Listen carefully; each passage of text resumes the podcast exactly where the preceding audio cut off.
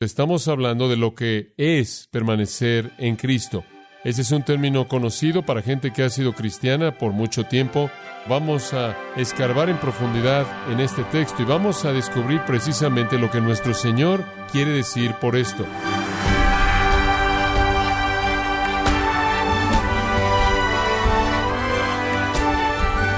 Le damos la bienvenida a su programa Gracias a vosotros con el pastor John MacArthur. Estoy seguro, estimado oyente, que estará de acuerdo que es importante tener un sentido de pertenencia en su familia, como también con otras personas, amigos de la escuela, el trabajo, la iglesia. También está su permanencia en Jesucristo y permaneciendo en Él, como dice la Escritura. Pero puede no ser una definición que use a menudo. Entonces, ¿qué significa permanecer en Cristo? ¿Y cómo sabe que permaneciendo la noche de su crucifixión, Jesús les ordenó a sus discípulos que permanecieran en él? ¿Cómo se supone que usted, si es cristiano, debe permanecer en Cristo? ¿Y cuáles son las consecuencias si no lo hace? Muchas preguntas que merecen respuesta, ¿no es cierto?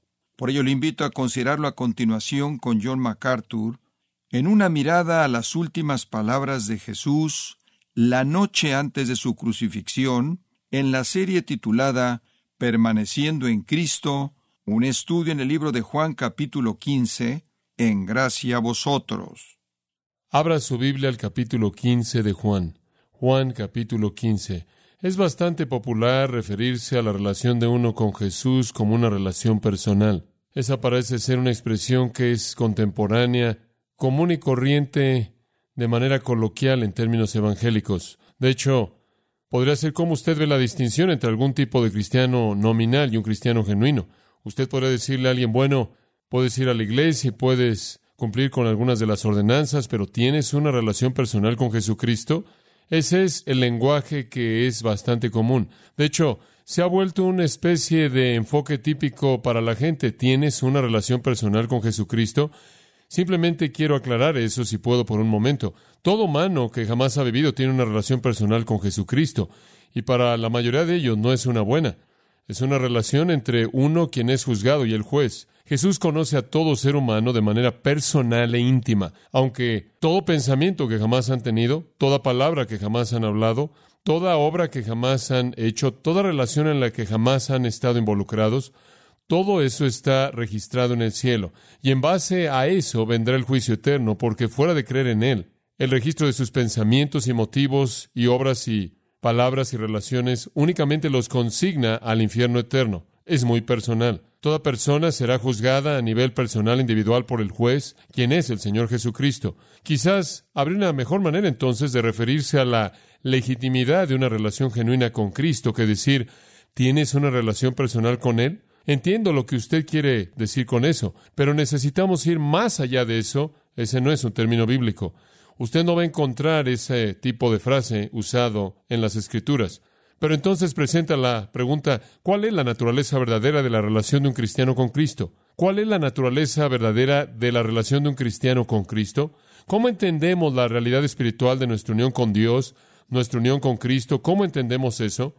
La Biblia nos ayuda al darnos una serie de analogías. La Biblia se refiere a la relación entre un creyente y el Señor, como la relación de una oveja con un pastor. La Biblia también se refiere a esa relación como la relación entre un hijo y un padre, entre un súbdito y un rey, entre un esclavo y un amo. E inclusive se refiere a esa relación como la relación entre un cuerpo y su cabeza. Y las escrituras delinean estas cosas. En particular, el Nuevo Testamento se concentra en la metáfora del cuerpo, pero todas las demás aparecen tanto en el Antiguo Testamento como en el Nuevo Testamento, y todas expresan algún aspecto de nuestra relación con el Señor, una vida compartida, características compartidas, poder soberano, control, dirección, obediencia, provisión, protección, alimentación, todas esas cosas se encuentran encerradas en esas metáforas. Ahora, frente a nosotros el día de hoy, en el capítulo 15 de Juan, es otra de esas metáforas que son muy instructivas. Retratos, imágenes, para que podamos definir nuestra relación con Jesucristo en terminología bíblica. Y es la relación entre los pámpanos y una vid. Quiero que regrese al capítulo 15. Voy a leer los versículos 1 al 11. Capítulo 15, versículo 1. Jesús dice, Yo soy la vid verdadera y mi Padre es el labrador. Todo pámpano que en mí no lleva fruto lo quitará, y todo aquel que lleva fruto lo limpiará para que lleve más fruto. Ya vosotros estáis limpios por la palabra que os he hablado. Permaneced en mí y yo en vosotros. Como el pámpano no puede llevar fruto por sí mismo si no permanece en la vid, así tampoco vosotros si no permanecéis en mí. Yo soy la vid, vosotros los pámpanos. El que permanece en mí y yo en él, éste lleva mucho fruto, porque separados de mí nada podéis hacer. El que en mí no permanece será echado fuera como pámpano y se secará, y los recogen y los echan en el fuego y arden. Si permanecéis en mí, mis palabras permanecen en vosotros, pedid todo lo que queréis, y os será hecho. En esto es glorificado mi Padre, en que llevéis mucho fruto, y seáis así mis discípulos. Como el Padre me ha amado, así también yo os he amado, permaneced en mi amor. Si guardareis mis mandamientos, permaneceréis en mi amor, así como yo he guardado los mandamientos de mi Padre y permanezco en su amor. Estas cosas os he hablado para que mi gozo esté en vosotros y vuestro gozo sea cumplido. Diez veces en esos versículos que le acabo de leer, realmente comenzando en el versículo cuatro, usted ve la palabra permaneced. Entonces estamos hablando de lo que es permanecer en Cristo, permanecer en Cristo. Ese es un término conocido para gente que ha sido cristiana por mucho tiempo, es un término que ha sido usado mucho, se le ha dado muchas connotaciones espirituales, pero vamos a escarbar en profundidad en este texto y vamos a descubrir precisamente lo que nuestro Señor quiere decir por esto. Pero retrocedamos a los tres versículos de apertura y en cierta manera entendamos la escena. Hay cuatro identidades aquí. Hay una vid, hay un labrador y hay dos tipos de pámpanos. No hay misterio acerca de quién es la vid. Nuestro Señor Jesús dice, yo soy la vid verdadera. Versículo 1 y de nuevo en el versículo 5. No hay duda acerca de quién es el labrador, el que cuida de la vid y sus pámpanos. Versículo 1. Mi Padre es el labrador. Esto es acerca de Dios mediante Cristo operando o trabajando con la gente. La pregunta es acerca de los pámpanos. Y en el versículo 5 nuestro Señor dijo, vosotros los pámpanos. Él estaba hablando esencialmente a sus apóstoles. Vosotros sois los pámpanos. Pero hay dos tipos de pámpanos. Hay pámpanos que permanecen y producen fruto, y hay pámpanos que no permanecen, no producen fruto, son cortados, se secan y son quemados. Arden. La pregunta es, ¿cómo debemos entender a estos pámpanos? ¿Quiénes son los pámpanos sin fruto mencionados en el versículo 2, el pámpano que no da fruto, y después en el versículo 6, el que es echado, se seca, es recogido, arrojado al fuego y arde. ¿Quiénes son los pámpanos sin fruto y el otro? ¿Quiénes son los pámpanos que dan fruto? Versículo 2, versículo 5 y versículo 8. ¿Quiénes son? Bueno, permítame recrearle el contexto. El contexto es un contexto muy simple. Este no es nuestro Señor entre muchas personas. Este no es nuestro Señor en medio de una multitud. Cuando él dice vosotros, él está dirigiendo sus palabras a los doce. De hecho, en particular en este punto, él está dirigiendo sus palabras a los once que permanecen. Judas ha sido despedido. Ahora, ¿en dónde estamos en la vida de nuestro Señor en Juan 15? Es jueves por la noche en el aposento alto, celebrando la Pascua con sus discípulos la noche antes de que Él es crucificado, y en esa noche Él da muchas promesas a sus discípulos. Comienzan en el capítulo 13 y siguen hasta el capítulo 16. Después en el capítulo 17 Él ora al Padre una oración para que el Padre cumpla todas las promesas que Él ha hecho en esos capítulos previos. Es una sección significativa, realmente una sección incomparable, sin paralelos de las Escrituras. Nada en ningún otro lugar en la Biblia porque está cargada de promesas para el pueblo de nuestro Señor. Eso significa nosotros. Ahora, Conforme él llega al capítulo 15, el drama de Judas ya se ha llevado a cabo. Judas ha sido expuesto, Judas ha sido exhibido, Satanás ha entrado a Judas, eso es lo que el texto dice, y Judas se ha ido, ha sido despedido por el Señor. Él se ha ido para preparar los detalles para la traición de Jesús, el arresto de Jesús a la mitad de la noche, lo cual lleva a la ejecución de Jesús en la cruz al día siguiente. Los once se quedaron. Uno ha desertado. Es una deserción masiva. Judas es el pámpano que no se queda. Judas es el pámpano que no permanece. Judas es el pámpano que no permanece. Ahora, con toda honestidad, si usted viera a los doce apóstoles hasta este punto y alguien le dijera que uno de ellos no da fruto, que no produce nada, que va a ser cortado, se va a secar y va a arder, ¿quién es? Si usted tan solo estuviera viendo la conducta de los doce, usted podría asumir que podría posiblemente ser Pedro. Pedro parecía tropezar más que el resto, por lo menos hay más revelación acerca de sus tropiezos que de cualquier otro. Pedro parece tener una especie de confianza dominante en sí mismo que le hace decirle al Señor, el Señor no va a hacer cosas que Él dice que va a hacer. Pedro afirma de manera excesiva su afecto, afirma de manera excesiva su fortaleza, afirma de manera excesiva su compromiso.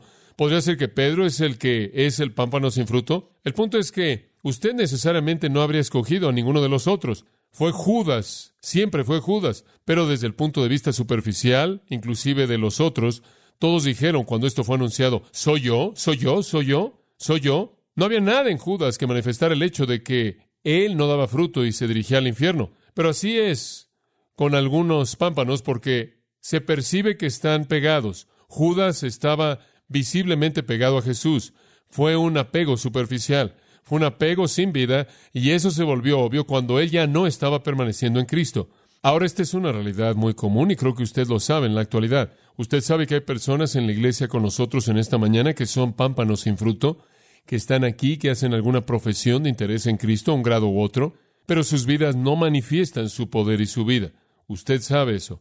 Y usted podría salir de aquí, el microcosmos, al macrocosmos de otras iglesias y denominaciones y comuniones a la iglesia en general y usted sabe que el cristianismo es este tipo de realidad masiva en el mundo que está llena de todo tipo de personas, muchas de las cuales no tienen un poder genuino que da fruto. Esta es una preocupación de nuestro Señor. Regrese a Juan capítulo 2. Usted se acuerda en el capítulo 2, versículo 23. Él estaba en Jerusalén en la Pascua y durante la fiesta él estaba haciendo todo tipo de señales, maravillas y milagros. Y dice en el versículo 23, muchos creyeron en su nombre. Eso se oye con un tono de esperanza, se oye bien. Pero Jesús, versículo 24, por parte de él, no se encomendaba a ellos porque él conocía a todos los hombres, porque él no necesitaba que nadie le diera testimonio acerca del hombre, porque él mismo sabía lo que estaba en el hombre. Él sabía que era una fe falsa. Él sabía que era una fe superficial. Creyeron en él, pero únicamente superficialmente. En ese punto, uno de esos hombres, uno de esa especie de cuasi creyentes interesados superficialmente, fue un hombre llamado Nicodemo, quien entonces le presenta preguntas en el capítulo 3 y más tarde llegó a ser un seguidor verdadero. Pero vieron muchos seguidores superficiales de Jesús, muchos que se pegaron externamente. Vaya al capítulo 6, en el punto en donde Jesús hace este milagro masivo alimentando a tantos como a veinte mil, a veinticinco mil personas al crear alimento. Esta es una maravilla que es inescapable como un acto de Dios. Y hubieron muchos seguidores que Jesús atrajo este punto y a partir de este acontecimiento. Pero en el versículo 66 Jesús estaba hablando y en respuesta a las palabras que él dijo, no los milagros que él hizo, sino las palabras que él dijo, muchos de sus discípulos se retiraron y ya no andaban más con él, se fueron no permanecieron, no permanecieron, no se quedaron. Entonces Jesús les dijo a los doce, ¿acaso no queréis iros también vosotros? Simón Pedro le respondió, Señor, ¿a quién iremos? Tú tienes palabras de vida eterna. Hemos creído y hemos conocido que tú eres el santo de Dios. Sin embargo, Jesús respondió, ¿acaso yo mismo no se elegí a vosotros los doce y uno de vosotros es un diablo? Ahora él se refirió a Judas, quien lo iba a traicionar. Estaban ahí en medio de ellos no solo habían muchos que habían desertado abiertamente, sino que estaba Judas cuya deserción no había sucedido. En el octavo capítulo y versículo 30, conforme él habló, de nuevo muchos llegaron a creer en él. Muchos hicieron algún tipo de profesión que permite que haya algún tipo de apego a Jesús, al cual respondió en el versículo 31. Jesús le estaba diciendo a aquellos judíos que habían creído en él, si permanecierais en mi palabra, entonces verdaderamente seréis mis discípulos, mácetes alezos estudiantes genuinos, aprendices genuinos, discípulos genuinos, y después y conoceréis la verdad y la verdad os hará libres. No habían llegado aún a conocer la verdad, no habían aún sido liberados de la búsqueda por la verdad y de la esclavitud al pecado, fueran o no discípulos verdaderos, se manifestaría porque continuarían obedeciendo su palabra. Habían muchos seguidores superficiales que desertaron. En el capítulo 12 y un grupo muy interesante es mencionado en el versículo 42. Muchos de los principales creyeron en él, pero debido a los fariseos no lo estaban confesando por temor de que fueran sacados de la sinagoga, porque amaban la aprobación de los hombres en lugar de la aprobación de Dios. Escuchen, la superficialidad arrastró a Jesús a lo largo de su ministerio entero, como lo hace en la actualidad, como lo hace en la actualidad. Ahora, simplemente una referencia, de nuevo algo más que Juan escribió ahí en 1 de Juan capítulo 2, versículo 19, una afirmación muy importante, hablando de gente que deserta, que no permanece, que no se queda. Salieron de nosotros, pero realmente no eran de nosotros. Juan sabe esto ahora a partir de lo que él aprendió de las palabras de nuestro Señor en Juan 15 y la experiencia de Judas y otros. Salieron de nosotros, y todavía está sucediendo en su experiencia como apóstol, pero realmente no eran de nosotros, porque si hubieran sido de nosotros, habrían permanecido con nosotros, pero salieron de nosotros para que se manifestase que no todos son de nosotros. Y después, en el versículo 24, en cuanto a vosotros, él escribe, él ahora dice lo mismo que nuestro Señor le dijo a los discípulos esa noche, en cuanto a vosotros, permanezca en vosotros aquello que habéis oído desde el principio. Si aquello que oísteis desde el principio permanece en vosotros, también permaneceréis en el Hijo y en el Padre. Esta es la promesa que Él mismo nos hizo, vida eterna. Permanecéis en mí y yo permaneceré en vosotros. Juan está reiterando lo que él oyó ese jueves por la noche y está registrado para nosotros en Juan 15. El mandato entonces que quiero que observe está en el versículo 4. Permaneced en mí, permaneced en mí. No nos volvamos demasiado místicos por esto, demasiado espirituales por esto. Es simplemente la palabra griega meno, la cual significa quedarse, permanecer. No se vayan, no me dejen, no se alejen.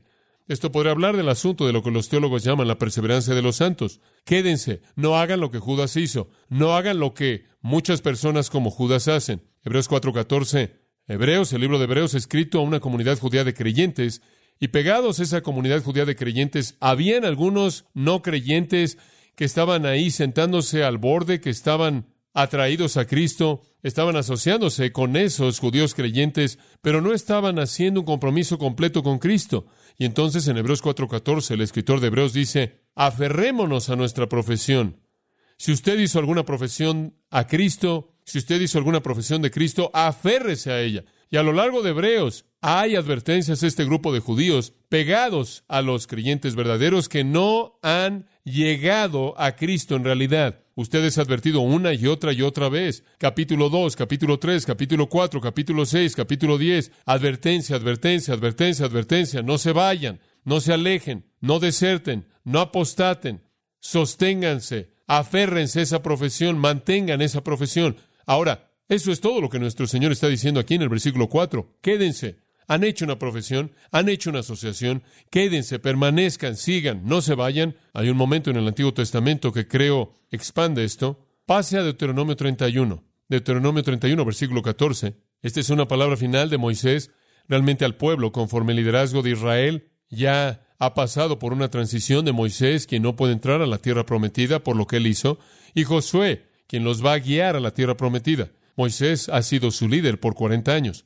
El Señor viene y le dice a Moisés, Deuteronomio 31, 14, He aquí el tiempo para que mueras se ha acercado. Llama a Josué y preséntense en el tabernáculo de reunión para que pueda comisionarlo. Entonces Moisés y Josué fueron y se presentaron a sí mismos en el tabernáculo de reunión. El Señor se apareció en el tabernáculo de reunión en una columna de nube y la columna de nube estuvo ahí a la puerta del tabernáculo. Este es el tabernáculo.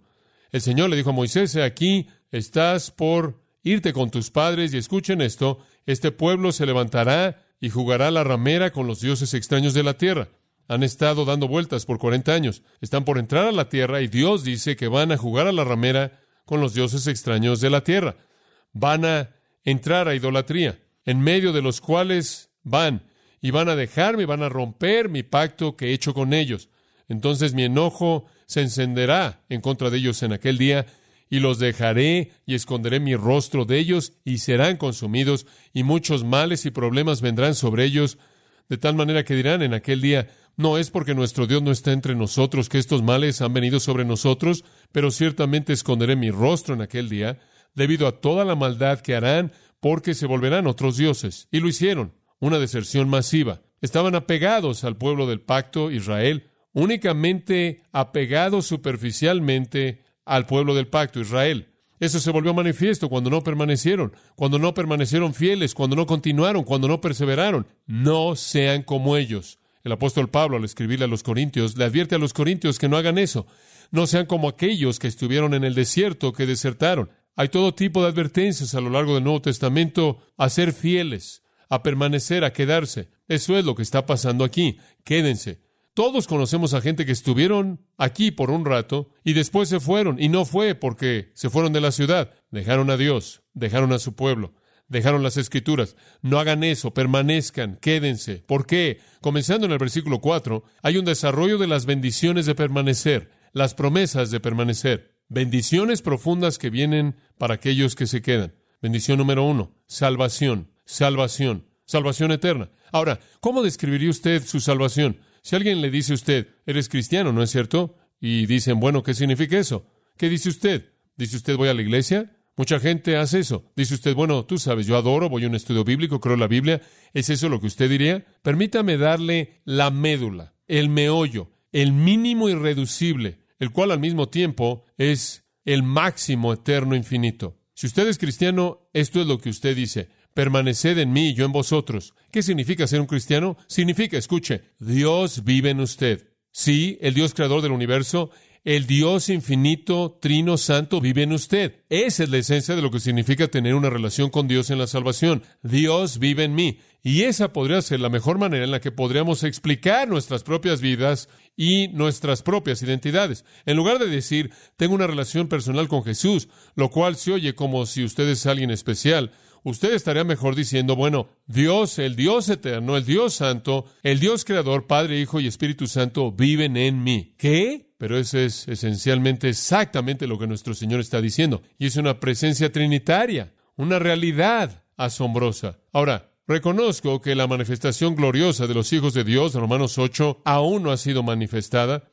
aún no ha sido hecha visible. Eso no sucederá hasta que seamos glorificados. Entonces, mientras tanto, estamos velados, ¿verdad? Estamos velados. El mundo no nos ve. En el capítulo 14, nuestro Señor estaba hablándole a los discípulos en esa misma noche. En el versículo 23, Él dice, si alguno me ama, si su amor es real, me van a obedecer. El amor y la obediencia van de la mano. Él guardará su palabra y mi Padre lo amará. ¿Y cuánto lo amará? Él lo amará de tal manera que vendremos a Él y haremos nuestro hogar con Él. Esto es lo que somos. Esto es absolutamente quienes somos. Simplemente es una verdad que se repite y se repite. Regresa al versículo 17 de Juan 14, hablando del Espíritu de verdad, del Espíritu Santo. Vosotros lo conocéis porque Él permanece con vosotros y estará en dónde? En vosotros. Entonces, versículo 23 dice, nosotros, el Hijo y el Padre, haremos nuestro hogar con Él. Y versículo 17 dice, el Espíritu Santo hará su hogar en nosotros. Y versículo 20, en aquel día sabréis que yo estoy en mi Padre y vosotros en mí y yo en vosotros, la Trinidad vive en un creyente. Es realmente sorprendente y nuestro Señor afirma esto en su oración sumo sacerdotal en Juan 17, 23, yo en ellos y tú en mí, para que sean perfeccionados en unidad, para que el mundo sepa que tú me enviaste y los amaste, así como tú me has amado a mí. Lo que manifiesta nuestra transformación al mundo es la presencia de Dios en nosotros. Realmente algo sorprendente absolutamente una realidad sorprendente. Si usted se queda, es evidencia de que su fe es real. Y si lo es, entonces Dios establece residencia en usted. Romanos 8:10 dice, Cristo está en vosotros. Cristo está en usted. Primera de Corintios capítulo 3, versículo 16. Pablo amaba esta verdad. ¿No sabéis que sois templo de Dios y que el Espíritu de Dios mora en vosotros. Después en el capítulo 6, versículos 19 y 20, ¿no sabéis que vuestro cuerpo es templo del Espíritu Santo, el cual está en vosotros, el cual tenéis de Dios y que no sois vuestros, porque habéis sido comprados por precio? Una verdad tremendamente asombrosa. Segunda de Corintios 6, 16, nosotros somos el templo del Dios viviente. Gálatas 2, 20, con Cristo estoy juntamente crucificado, y ya no vivo yo, mas Cristo vive en mí. Cristo vive en mí. Efesios 2:22. Vosotros sois edificados juntos en una morada de Dios en el Espíritu. Colosenses 1:27. Cristo en vosotros, la esperanza de gloria. ¿Cómo habla de usted como creyente? Usted habla de usted como la residencia de Dios, el templo de Dios. Escuche lo que Juan dice ahí en Primera de Juan, edificando sobre estas verdades. Vosotros sois de Dios, hijitos, versículo 4, Primera de Juan 4, 4, y los habéis vencido. Escuche esto, porque mayor es el que está en vosotros que el que esté en el mundo. ¿Se preocupa usted acerca de Satanás en el mundo? No se preocupe por Satanás en el mundo. Mayor es el que está en vosotros que el que esté en el mundo. Versículo 13. Por esto sabemos que permanecemos en Él y Él en nosotros. ¿Cómo sabemos eso? Porque nos ha dado de su Espíritu. Hemos visto y testificamos que el Padre ha enviado al Hijo para ser el Salvador del mundo. Todo aquel que confiesa que Jesús es el Hijo de Dios, Dios permanece en Él. Versículo 16. Hemos llegado a conocer y hemos creído el amor que Dios tiene por nosotros. Dios es amor y el que permanece en amor permanece en Dios y Dios permanece en Él. Me gustaría que comenzáramos a hablar así, ¿verdad? Permanecer es quedarse, es permanecer. Y para todos los que permanecen, dan evidencia de una salvación genuina. ¿Y cómo es eso definido? Es definido como Dios viviendo en nosotros. Dios viviendo en nosotros, estableciendo residencia.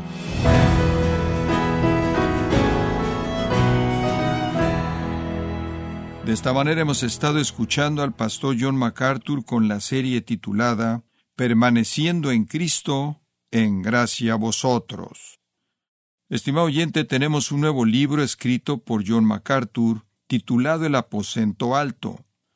Una mirada a las promesas más poderosas que Jesús le da a sus seguidores en las Escrituras. Puede obtener su copia El aposento alto, escrito por John MacArthur en gracia.org o en su librería cristiana más cercana. Y le recuerdo también que puede descargar en audio o transcripción gratuitamente los sermones de esta serie, permaneciendo en Cristo, así como todos aquellos que he escuchado en días, semanas o meses anteriores, en gracia.org. Si tiene alguna pregunta o desea conocer más de nuestro ministerio, como son todos los libros del pastor John MacArthur en español, o los sermones en CD, que también usted puede adquirir, escríbanos y por favor mencione la estación de radio por medio de la cual usted nos escucha en gracia a vosotros. Es importante conocer no solo el país y ciudad de donde usted nos escucha, sino también la radio. Para quienes contactan nuestro ministerio por primera vez, pueden solicitar una copia del mensaje de promoción sin costo alguno, un mensaje por oyente únicamente. Si usted vive en los Estados Unidos o Puerto Rico, escríbanos a Gracia Vosotros, P.O. Box 4000, Panorama City, California 91412. O puede escribirnos a través del siguiente correo electrónico radio arroba gracia.org. Le damos las gracias por su tiempo y sintonía en nombre del pastor John MacArthur y del personal. Y le comento que estamos orando para que Dios continúe extendiendo su gracia en usted mientras nos acompañe en la próxima edición para continuar desatando la verdad de Dios un versículo a la vez, aquí en gracia a vosotros.